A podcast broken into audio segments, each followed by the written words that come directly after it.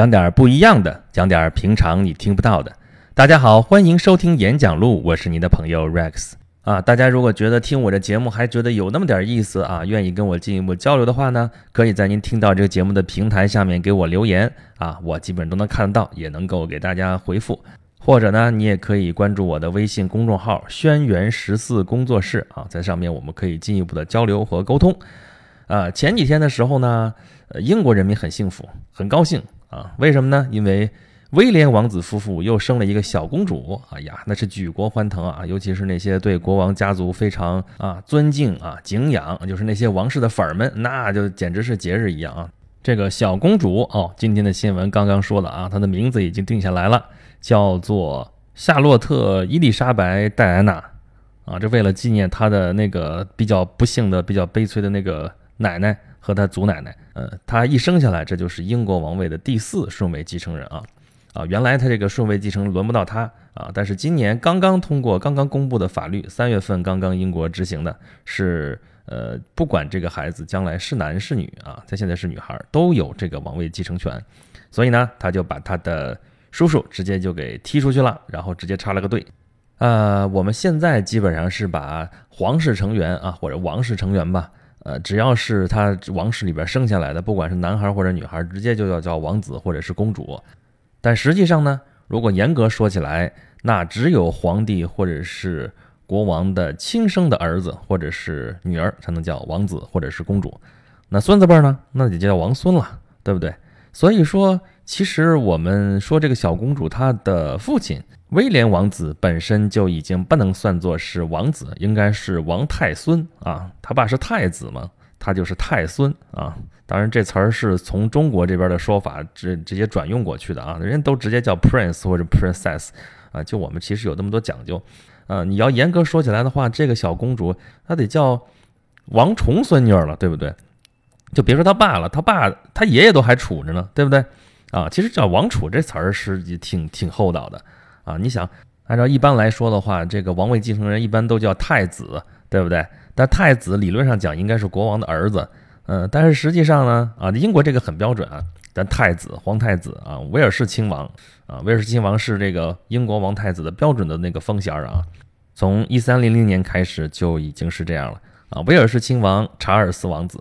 这个查尔斯王子从非常年轻的时候的王子，已经到现在已经很老很老的一个王子了。我们一说王子，那都是潇洒英俊啊，白马王子嘛。这个骑着白马就过来怎么怎么样？呃，但是你想，现在一说查尔斯王子，就那么老的一个老头，他也得是王子，咱叫他王太子都觉得不太忍心。那怎么办呢？呃，叫王储，哎，叫王储肯定跑不了，错不了，而且显得比较厚道。啊，这是父死子继，咱这是母死子继啊！英国这是，啊，你赶上兄终弟及的那更是了。像沙特王子，老国王下边这些儿子们轮流做国王啊，经常就是轮着轮着，轮到下一个，这国王还没死，他的那个立为王储的弟弟已经死了，那赶紧换王储啊！你看这国王跟王位继承人这个是兄弟关系，那就你不能叫王太子吧？所以叫王储就显得很厚道。所以叫王储是一个比较百搭的一种说法，但是王储就经常就这么处着处着就不知道处到什么时候去了啊！就比如这个比较悲催的查尔斯王子，谁让他娘这么能活呢？他娘已经是英国历史上待机时间第二长的君主了啊！他要是再努努力，到明年就能够破他太奶奶的记录了啊！他太奶奶是谁呀？维多利亚女王，哎，这词儿名字听得熟啊！到白金汉宫门口能看见这个维多利亚女王的雕像啊，她号称是欧洲的祖母，就是她的呃子子孙孙嘛，就已经遍布欧洲王室，不仅传播了她的血脉，而且还传播了血友病。当然，这是另外一个话题了啊。呃，这位维多利亚女王在位最长的英国国王啊，她在位六十四年。你想想，中国鸦片战争的时候，一八四零年，当时在位的英国国王就是这位维多利亚女王。到第二次鸦片战争的时候，到一八六零年，她还在位上啊。然后到后来一九零零年，庚子年了，这八国联军进北京的时候，这个英国王位上坐的还是这位维多利亚女王。等于说，我们苦难的中国近代史啊，就跟这位女王陛下就是纠缠不清了。那维多利亚女王在位是六十四年，那她算不算是在历史上在位时间最长的国王了呢？啊，当然不是了啊！别说在人类历史上了，在欧洲她也算不上。在欧洲历史上在位时间最长的，而且是最有名的一个国王是谁呢？就是赫赫有名的路易十四，这是太阳王啊！他在位在了多长时间啊？七十二年！我勒个去，这个是有确切记录的啊！之前传说的都不算，之前小国那些东西你淹没不闻的，我们都不知道，都不算。有确切记录的，这是在位的唯一的一个最久的一个独立主权国家的一个君主。他这七十二年是什么概念啊？呃，就是他活的实在是太久了。他把他的儿子给靠死了，把他的孙子也给靠死了。当然有一个孙子没死，后边事情怎么回事再说。他孙子也靠死了，最后他死的时候继承王位的是谁呢？是他的重孙子，而且第一个重孙子也死在前头了啊，是第二个重孙子，这就是路易十五。所以路易十五继承的是路易十四的这个王位。但你别看十四、十五这俩数离得挺近啊，实际上继承王位的路易十五是路易十四的重孙子，而且是第二个重孙子。哎，那之前的人悲催啊，怎么着？就是说那个时候那欧洲那个医疗条件真的是很不好啊，啊，不光是说普通老百姓，连王室成员都不能幸免。他的儿子病死了，他的孙子老大本来可以做王储嘛，啊，就是皇太子、皇太孙，呃，老二那就一时用不着他去继承王位，怎么着呢？然后西班牙那边正好是呃缺了一个空缺了一个位置啊，那你去当西班牙王国的那个国王去吧。但是呢，就是因为法国太大了，西班牙也是欧洲一个大国，那列强环伺，周围所有人都说那行啊，你去当西班牙国王可以啊，但是你当西班牙国王就你得立下字据，说你就不能再回来当法国的国王。啊，就他就放弃了法国国王的继承权，所以这个孙子有也跟没有一样，就只能去当西班牙的国王去了。啊。然后呢，剩下的一个孙子也死了。啊，那个王皇太孙呢，跟他儿子，他们全家跟他跟他老婆就是皇太孙妃啊。一起得了猩红热，他们这一家四口都得了猩红热，就是这个路易十五他爹他妈还有他哥哥，全都是因为猩红热死掉了。他哥哥尤其惨啊！当时西医的医疗手段确实是有限啊，当时的最流行的办法就是给病人放血，就放血疗法啊。然后这小孩儿啊，小男孩儿就放血，连着放了多少回，最后就，我觉得真的不是猩红热死掉的，就是放血放掉的，就是失血过多而死。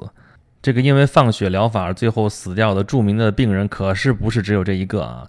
最著名的应该是华盛顿啊，对，就是那个美国国父华盛顿啊。那当年其实就得了一点小病，按现在的医疗条件来说的话，根本就一点抗生素可能就好了。但那时候没有这些东西啊，就只好放血，最后放到实在没法再放了，就死掉了。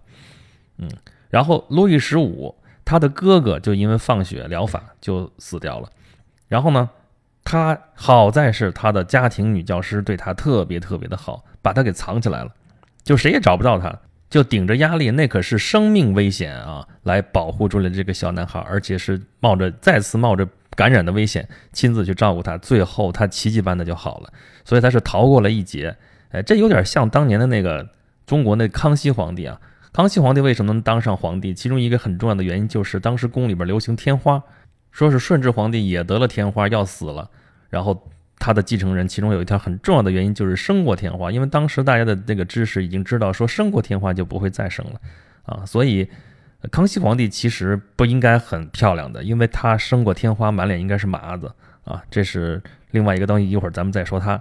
反过头来说，路易十五，路易十五这叫大难不死必有后福啊。整个这个王室家庭那么显赫，路易十四那么强势的一个君王，最后这个王室只能靠这么一个五岁的小男孩来维系啊！这小男孩最后就当了欧洲大陆上最大的国家啊，除了俄国之外啊，最大的国家、最强大的国家的这个国王，这就是路易十五啊！而且他很争气。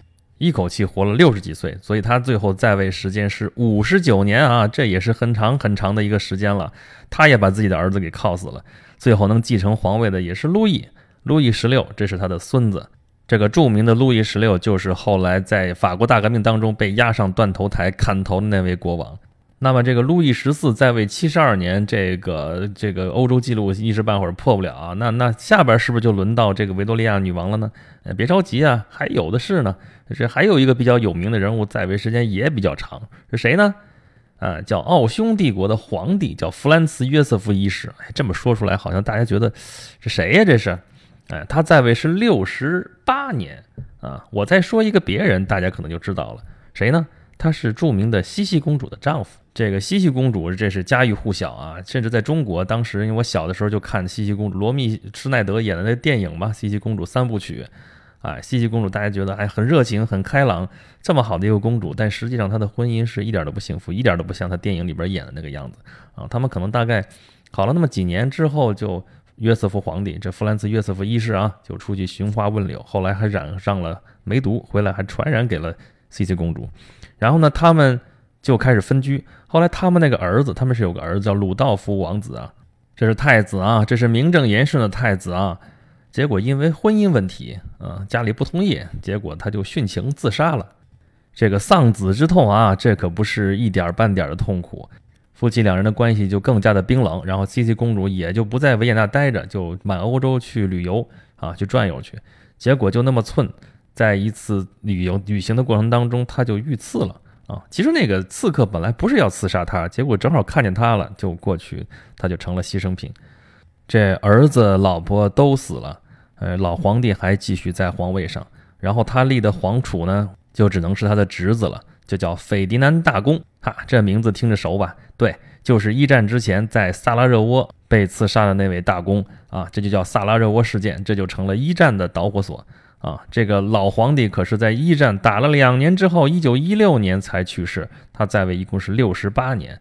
这一生可真的是够长的，就有点感觉，就说他们这几位在位时间有点太长的这种，我们开玩笑说是超长待机啊，就有点感觉像吸血鬼似的啊。吸血鬼总是感觉自己嫌命长嘛，对吧？然后就不敢跟人有感情，说我好不容易跟你有感情，结果我是不死之身呢，结果你没两几年死了，然后我就很悲痛，怎么怎么着？这几位老国王就是啊，你看这个弗朗茨约瑟夫一世这皇帝。哎呀，这老婆孩子都先他而去，自己的侄子也被刺杀，然后呢，最到了到了，最后还赶上第一次世界大战，这仗还没打完他就去世了。所以在欧洲的话，这几位国王或者是皇帝啊，这个头衔不太一样，这以后咱们有机会再细说。这以路易十四为首的这一帮老家伙们，这就是欧洲历史上待机时间最长的一批君主。啊，你放眼到世界范围来看的话，欧洲这些君主在位都时间都是很长的啊。从世界范围来看，再往下数能数到谁呢？啊，还是说只数一些大家比较知名的一些人物啊？啊，能数到谁呢？日本的昭和天皇在位是六十三年，啊，这都已经算是很长的了啊。你要到中国来说的话，中国你别看啊，中国最不缺的其实就是皇帝啊。但是中国在位时间比较长的这些皇帝，还真没有欧洲这些国王来的长啊。中国在位时间最长的皇帝是谁呀？就是康熙皇帝。康熙皇帝在位六十一年啊，但是他从小就继位，他才呃六岁登基，对吧？六岁登基当的，他最后去世也不过六十几岁啊。所以第二是谁了呢？第二就到了乾隆皇帝。但实际上乾隆皇帝在位才得算是最长的，只是因为他不愿意当这个第一名。因为他第一名是他爷爷，他就想让他爷爷康熙皇帝就当这个在位时间最长的这个皇帝。他说我绝对不能超过我爷爷，所以呢，他就到自己在位六十年的时候就退位了。但实际上他还活了三年，当太上皇当了还三年啊。他这太上皇和之前的那些太上皇可不一样啊。呃，历史上经常有那个太上皇出来之后，其实是当了太上皇就没有实权了，但他这个太上皇可是实际上还在操控的这个朝政，所以他在位其实应该算是六十加三年，六十三年。再往下能数到谁了？就能数到汉武帝了。汉武帝在位是五十四年，对于这么一个雄才大略的皇帝来说，这个时间还算是比较够用的。他才有时间能腾得出手来，一会儿是折腾朝鲜，一会儿折腾西南夷啊，一会儿是匈奴啊，一会儿又是什么闽越啊、南越。哎哎，说到南越，刚才是说中国的皇帝在位时间最长的是康熙皇帝。